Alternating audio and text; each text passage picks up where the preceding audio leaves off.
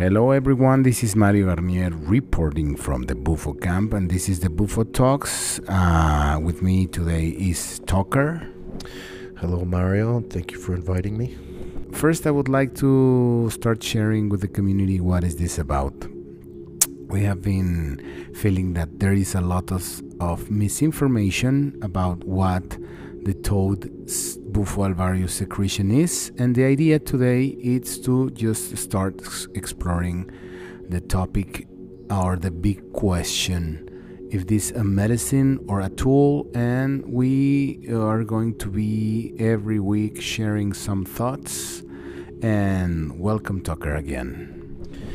Thank you and uh, i think we've had this discussion probably a thousand times at this point but i think that it should go public uh, to where people can decide for themselves is it a tool is it a medicine is it both is it a poison?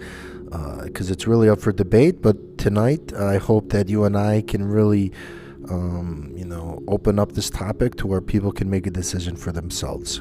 The first uh, thing that i would like to like put on the table is um, calling it a medicine and i had this conversation with uh, with one beloved friend that he passed away, the one who wrote the Tryptamine Palace.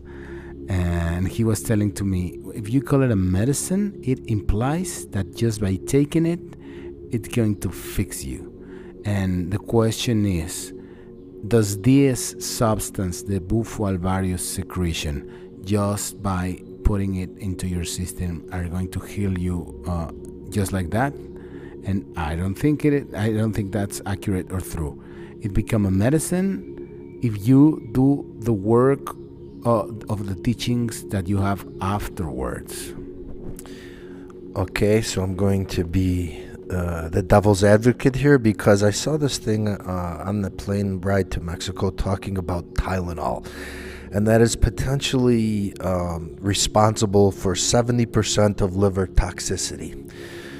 So, is Tylenol a medicine or is it a poison? And this is uh, the same thing that we can go back and forth with on this toad secretion. But I'm going to go a step further and I'm going to say it's probably been called a medicine because it's coming from that term plant medicine is coming from the ayahuasca community and the other uh, indigenous um, medicines, if you will, that has been being, those have been called medicines, plantas medicina.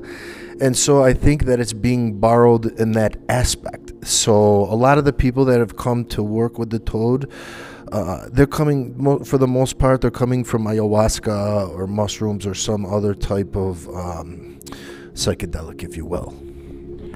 Yeah, and that's completely understandable. But I think it's very important for the people to know that uh, if for advertisement purposes the shaman or the pamphlet says come and take the toad medicine because it will fix your life because it will help you just by taking it that's not accurate again it's going to open a process and that process starts with the intake of the substance. And in order to make it a real medicine you need you need to it's like getting a recipe. You know receiving the molecule it's going to expand your consciousness to observe your life. And you're going to have to do some changes. It's like uh, the opportunity to look at you from a different point of view. And if you are congruent with that view that that, that you just had by taking the, the molecule or the tool or the medicine that's when it becomes a medicine but also i want to say something to the people it's important to understand that every time you uh, start using the molecule or the toad secretion, it's going to unfold a process that is going to take time. So the thing is that sometimes a lot of people reports that they are having more troubles after taking the the toad secretion. I think definitely it has the potential to facilitate healing. It also has the uh, potential to cause uh, a, a, a, psychotic break. Um, with my own use and my own experience, that I've experienced uh, the heaven realms, the God, uh, the God experience. I've experienced that, and I've also gone the other way, where uh, you know, I've, I have some experience with these these entheogens, and uh, it left me traumatized for uh, days at a time. Now, luckily, I had a community to stand behind me and help me to integrate the process. But anybody that may be going to say a toad ceremony, a weekend toad ceremony, where they're going to do it, and then maybe along with other uh, entheogens, that this could be a potential recipe for uh, more issues than actual healing. But, um, you know, it just it, it's a 50 50 shot. It could go one way or the other, but being prepared for the worst, being prepared for the best is, is uh, you know, the scenario that you have to take into consideration. And also, I would like to add that nobody is prepared for that. I mean, people all, all the time ask me, how can I prepare myself? Because when you're going to go to an ayahuasca ceremony or something like that, they're going to say you do not have sex, have this kind of diet.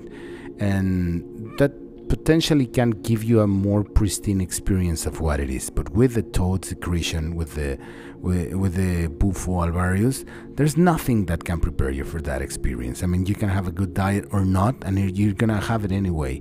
So you're gonna be taking drugs or not, and you're gonna have the experience. So the preparation has to be for afterwards, the aftercare. So if somebody is thinking to consume this kind of substance, has to have a plan. It has to be to me to get the the, the most important benefit of it. You must have a protocol, right? You must have a plan for afterwards. It has to be inserted because to me, this is a mental, it's a tool for um, that it's if it is inserted in the mental health protocol, then it becomes beneficial. Otherwise, it's just drugs. I I always un, have understood that if you take the medicine I mean, if you take the substance, can become a medicine. well, you know, there's a Freudian slip right there referring to it as a medicine. But go ahead, go ahead. yeah. Well, the thing is, if you take the the substance in a big amount, then it can become a, a poison or it can become a medicine. It depends of the dosage. What I'm going to say is, uh, you know, depending on the dosage, is the difference between poison and medicine. And this goes with anything. I mean, we could take a look at uh, heroin, that there is a medical use for it, but there's also people abusing it, that uh, opiates is definitely. Uh, these are semantics with the words, but the most important thing is uh, you know, it's next to impossible to prepare yourself for this type of experience because it is basically a near death experience. 5-MeO DMT is the main alkaloid that's in the toad secretion. So, uh, this is also, from my understanding, the same uh, neurotransmitter that's released uh, when you're dying and when you're given birth. But I, don't. I want to touch on something very, uh, very serious to me, and I think that it, it's worth talking about is you know there's also something called NN-DMT that's referred to just as DMT, and this is the toad secretion. So a lot of times you're going to hear people. Uh, calling it DMT. I, I, see a lot of things surrounding Mike Tyson, and they're saying Mike Tyson smoked DMT, DMT. This is not DMT. Even though it shares the name, it is not DMT. It's not. It's. I mean, it could be in very very low doses. It could be very similar to DMT. However, uh, you know, if you take, you know, 25 milligrams of DMT versus 25 milligrams of 5-MeO DMT, the potential is that it's anywhere from five times to 50 times of a stronger experience. Do you want to uh, elaborate on that at all? Well, yeah. I mean, I, I will not talk about potency. I will more. I will express more the difference between the experiences. This is what I have experienced, it's just my opinion, right? Uh, to me, it's like uh, molecules that activate different functions in the brain. So gives you different uh. Um, it, it, gives you. Um, let's let's put it like this: If you use NN-DMT, it's gonna expand your perception, and you're gonna start seeing or perceiving things that you are not perceiving just with your regular senses, right? So it expands. You can call it open your third eye. You can call it expand your perception. You can call it whatever you want. But to me, what it does is that opens your ability to receive or perceive more of the reality, right? 5-MeO DMT, what does is it that removes the uh, sense of self. So it merges you with the whole universe. So it's a whole different experience. Potentially. Potentially. Potentially. You know, and so when I'm referring to DMT at this point, I'm referring to people that are using um, vape pens for DMT or that are using uh, mimosa hostilis where they extract the DMT, not a DMT experience because a DMT experience compared to an what ayahuasca is. And I'm just going to qu- quick preface that. Uh, the main psychoactive component in ayahuasca is NN-DMT.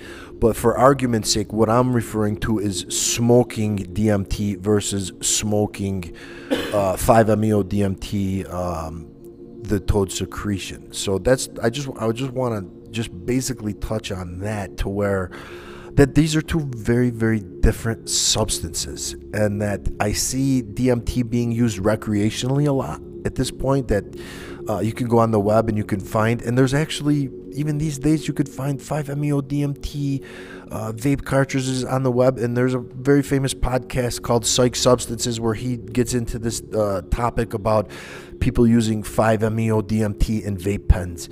Uh, it, well, you wouldn't be knowing the dose that you're getting in that. That uh, for the most part, it's not done in a ceremonial way.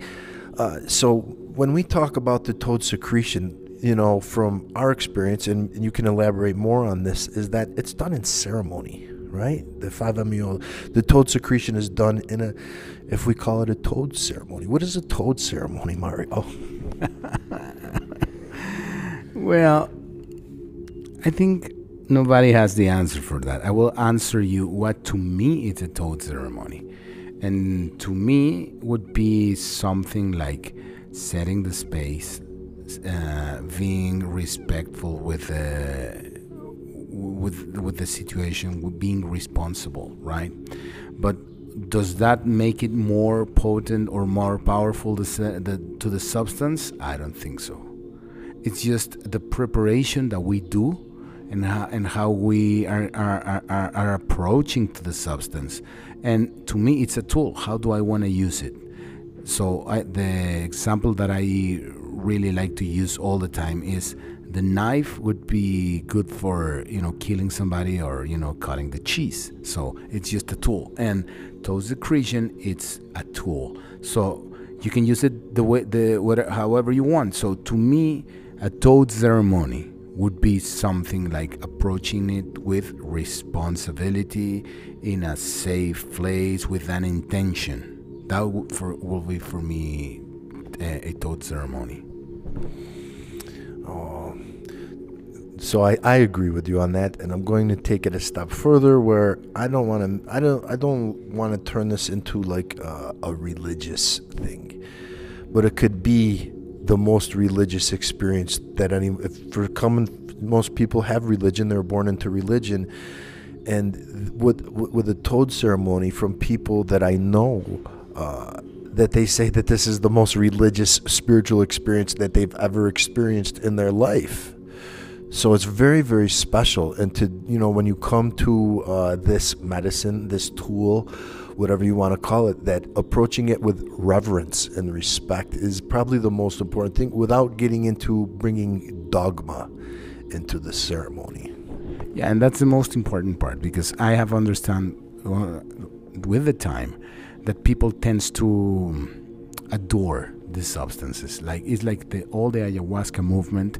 If you listen to the songs, people is I mean, they are singing to the spirit of the ayahuasca but it's like uh, to me are tools uh, or spirits or whatever we want to call it right but we need to be very aware that that removes the power the pe- from the people right so yes and that creates potentially the possibility to abuse from the practitioners or the or to create a cult around the substance or are called around the practitioner that is serving you the substance, right? So to me, sharing this information it's important because the message is to me it's it's a tool. You can use it in a in a religious, dogmatic way, or as a tool for expand your consciousness, or whatever you want. Just do not uh, be confused about what it is. It's a helper. It's a tool.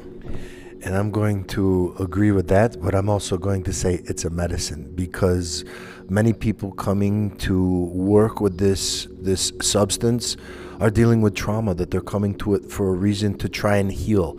So when you when you use something to try and heal, uh, that's definitely a medicine. So I'm going to respectfully uh, enjoy this uh, disagreement. We're going to agree to disagree, but uh, it's also a medicine. Yeah, it is a medicine, but it depends how to use it, right?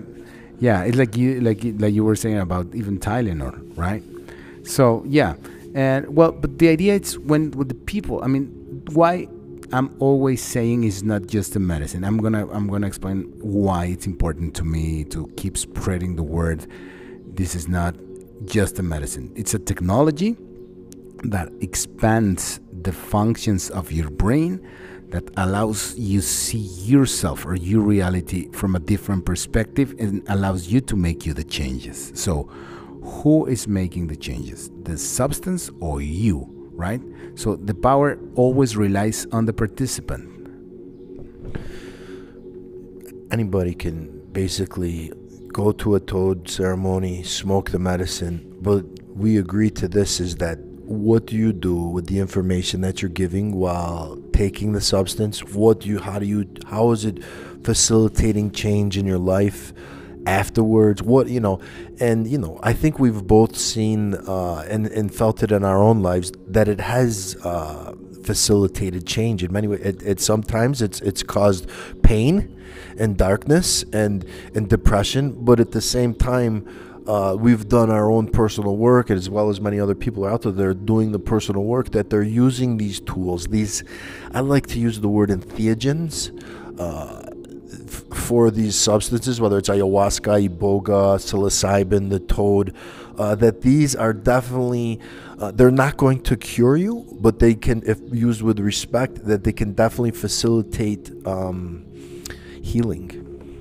Yeah, but again, you are the healer, and that's that's that's another subject that I that I wanna that I wanna start speaking now. That it's is there something as a curandero from the toad? Is there something like a toad shaman? The other guy, the other day, I was I was talking with a with a kid that was was going to take the medicine, the ah. medicine, not the medicine, yeah. right? Because he was willing to use it in in the right way, and he was asking me, "What is a toad shaman?" Shaman, and I said, "Well, I don't know what it's a toad shaman." But if you are looking for somebody that has, you know, dreadlocks or he has an indigenous uh, outfit or he has feathers or something, to do the inner work that you have to do to get out of the hole that you are, of the darkness of your soul, nobody is going to be able to do that for you because the universe respect the free will. And if I can pay some dollars to somebody to cast away my problems, then that well first of all that's not possible right? Could be potentially the first month or the first weeks i will be feeling excited or feeling you know happy but at the end all the work that i have to do to embrace myself to accept my darkness how can i pay somebody to help me to embrace my darkness to help me to to get rid of the responsibility to do the inner work. Because sometimes when we are in the darkness when we are in when we are down in those moments in depression it's because we're working. And having the idea that I can call a, a, a, a to- toad shaman or whatever that it's going to give me a substance that it's going to fix everything is just impossible. Well, let's go back to the word shaman, that it comes from Siberia, right? That this is where it comes from, and that these are ancient uh, words that are used for witch doctor. It used to be called a witch doctor or a, a bruja or, or something like that. So this word is coming from Siberia, and it was being used in the Amazon for ayahuasca curanderos, right? That's, that's a fair statement. So when we have these people that are a bridge to uh, the other side, that a lot of these people that are working with these tools, that are working with these medicines, that they're actually they're working with them on a regular basis. They've devoted themselves to working with these substances, that they, they've given their lives to uh, spiritual development. So that said, that you know, so you know, the term shaman is being used widely now.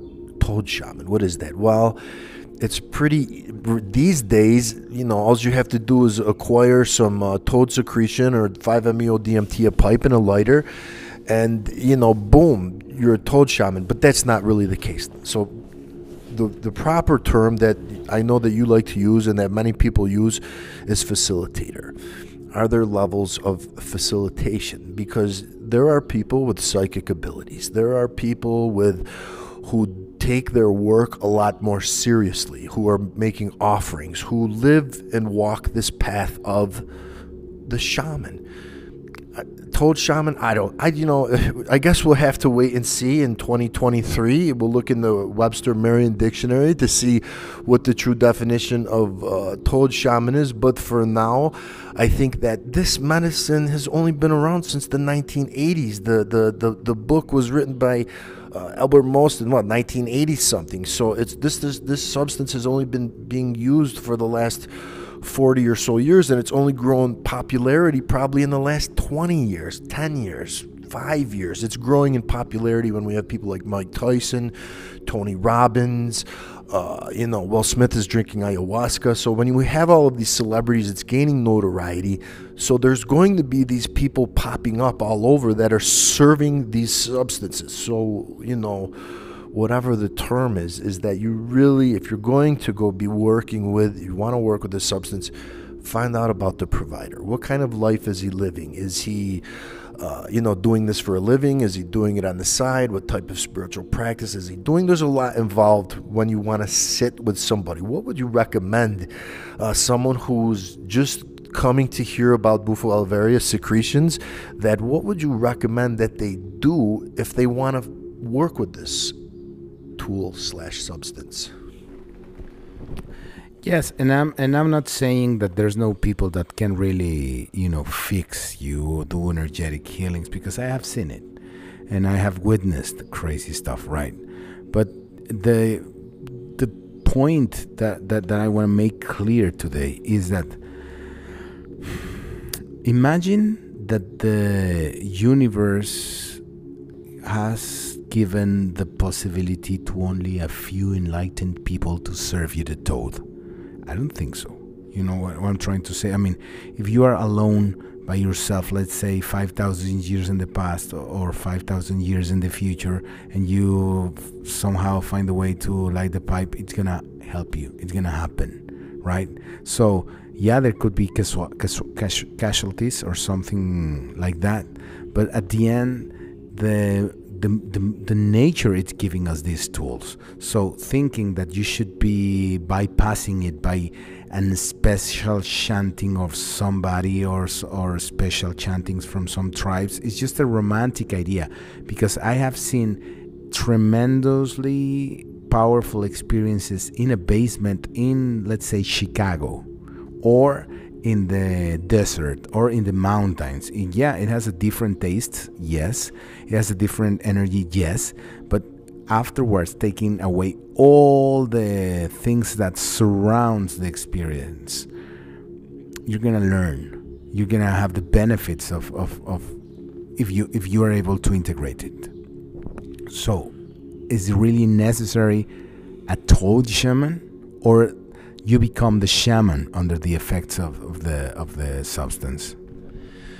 I, I, I want to preface that not everybody who's serving this stuff is uh, benevolent. That there are some of these providers that have used so much of this substance at this point where they're abusing their patients. That that these things have happened. Uh, you know, I'm not I'm not going to go into any names, but there are people that have gone to work with some people, uh, whether they're Mexican people or whether they're they carry a PhD. That there's people that have that that have taken so much of this substance, whether it's the synthetic or the secretion, that their ego has inflated to the point to where they think it's okay to touch somebody's genitals in the medicine, or they think uh, maybe it's okay to uh, do something to them while they're unconscious. And this is, you know, this this is, you know, this is, these are the the, the shadows of of uh, the the toad.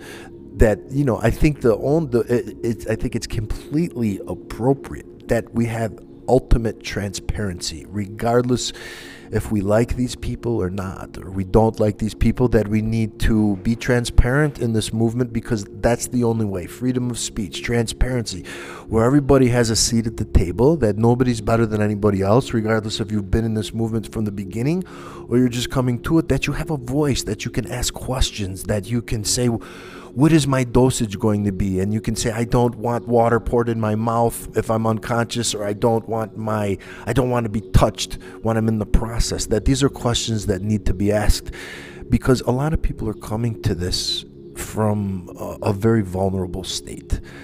And you know there has to be someone that's going to speak up when these things happen and, and it's uncomfortable it's, and, and nobody wants to hurt anybody's uh, hurt anybody by calling them out, but at the same time that there needs to be transparency. Yes, and I have been, uh, I have been part of this movement kind of since the beginnings, and at the beginning, I thought that we can, in a way, create a community where we can, you know, share standards or protocols or something like that but at the end i understood that what we have to do is to educate the participants about the rights that they have. It's, it's just like you said i have the right to know what which is the amount of, of substance that, that i am going to receive. What is the process like you said and those are the rights that everybody has and eh, but people just don't want to take responsibility for the process. It's easier to say, okay, I'm gonna go, I'm gonna check in Yelp which is the best shaman, the closest to me, who has five stars, and pay the money, and he will do the work for me. And that's when the abuse starts happening. And to be honest, I have seen more abuse in, in the toad medicine than in any other substance or in, uh, in any other kind of ceremonies. And other thing that, that I want to address to is that men using the toad secretion to serve other people usually tend them to to get in an egoic state of messiah complex and they are abusing women they are abusing communities and it's it's it's already happening and, and, and, and I would say that the medicine in the hands of a woman has less potential of abuse. So I would recommend, I mean, I'm not discrediting any man, but what I have seen at this point is that there, there is more cases of abuse when the substance is in the hands of men than in the hands of a woman. I definitely agree because there's, uh, you know, working with women. It's a, you know, it's a different energy when you work with a man and when you work with a woman. However, what I'm going to say is when, when it's only the women providers, and if they're serving a man, that there is potential for the man to bug out, and then what's a woman going to do? Unless a man is present in the ceremony to like stop a man from hurting the provider because uh, you know there's times when you know people totally you know we're going to be honest they're going to be completely honest that there's times when people completely bug out that they may flip out they may start punching and what you know not, not saying that women can't protect themselves but if there's a 240 pound man and she's serving him uh, you know 50 milligrams there's a potential for danger there. So uh, there's you know let's let's we can learn from ayahuasca. We can learn from these other indigenous medicines that have been around for thousands of years potentially that we don't even know that they've been being used for so long and that this toad community can borrow traditions from ayahuasca in Colombia, in Peru, in Ecuador. It can borrow from iboga. That there's other things um, that, that that have to be because it's it's it's a tradition that's being created in the current moment that uh, you know who knows uh, 50 years from now 100 years from now that this is this this you know people who are serving medicine now, people who are doing talks, people that are doing that, that they're this is a pioneering movement right now, and that uh, of course we're going to make mistakes. There's going to be people that are going to abuse other people because this is the nature of humans. But at the same time, I think I'd be willing to say that there's far more people that are being helped by this, and that it need these stories need to be told. I'm gonna just uh, talk a quick story. I know a story of a man that had been using heroin uh, and methadone for the last year. Uh, he's talking to someone, a provider, about uh, potentially using the toad to gain some uh, momentum to potentially stop uh, the heroin and methadone. So, in a safe place, they, they administered the toad secretion. Uh, with no intention of him stopping using uh, the opiates at that day. Uh, it just so happens that he made a choice uh, to stop using the opiates. It wasn't easy. Uh, there was other things involved. Um, I would never suggest doing anything potentially without, uh, you know, with, with, kicking opiates without uh, a doctor. But this so happened that this person, 31 days ago, used the toad, and he hasn't used any opiates since that first time with the toad. So this is an amazing story that these substances can be used uh, to heal. And that, I would say, in that particular instance, it's a toad medicine. Yes, but I also want to say that it's not a promise. So if everybody is listening this, it's not a promise. Can happen, yes. It's it's a it's it's definitely to me it's not a cure for the addiction. It's something that breaks the addiction circle to give you an opportunity to make things different. But if the people goes back to the environment that it's making him sick, I've seen it, he's gonna fall. So it's a big opportunity. It's breaking the cycle, and it's very possible and it's real. But, but, but getting the promise to the people that they, they're gonna get killed, first we, we would have to go and understand the, the, the the reason of the addiction, right? So that, that that I think that that would be an interesting other subject for another podcast.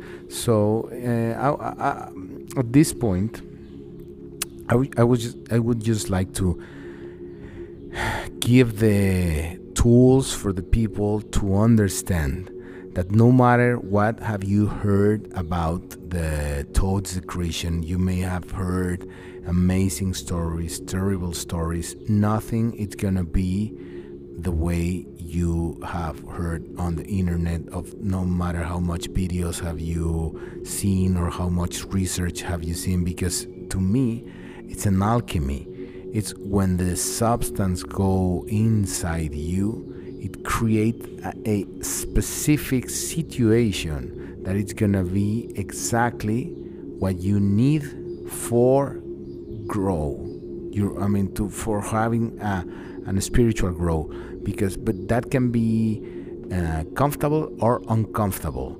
There's no such a bad trip even the people that are having very bad experience after consuming the toad secretion afterwards and with the time they will get benefits from it. So i also had uh, i had a friend beto that usually tells me the best trip is a bad trip because makes you grow makes you understand. If you go and see your darkness but the people is really going to go in and see unicorns and, and wearing white and you know they judge you if you start you know screaming or i mean i've seen it. I have seen it. I've, I've seen these circles where who can take more medicine without screaming or kicking who's who's cleaner right? So and that's that's not what it is for. It's for you know for cleansing. And and sometimes it's it's just better if you have a bad terrible experience because you're learning more than unicorns and, and, and sound. I think that's a great topic for another podcast is uh, you know trips to hell or the God molecule where you burst into a gazillion pieces and you come back and everything is white light and you feel amazing uh, you know, and I think I think Martin Ball said uh, something about it to where it's like you know, seventy percent have a decent, uh, have a have a good trip, and then the other percentage was a trip to hell. A very small percentage was a trip to hell. Uh, so that you know, I think that's you know what what is a trip to hell? What is uh, you know uh, the the void and when you have the light experience. Let's save that for another talk. So I want to thank you, Mario, for having me on uh, at the Bufo camp. We're having an amazing time. This is. Uh, uh, a revolutionary time in humanity, especially in 2022, where, uh, you know, with the pandemic and everything that's going on in the world, that we're shining the light, that we're doing our best to heal. And uh, I just want to say I love you, brother, and thank you for having me. Thank you, Tucker. And this is one of the Bufo Talks.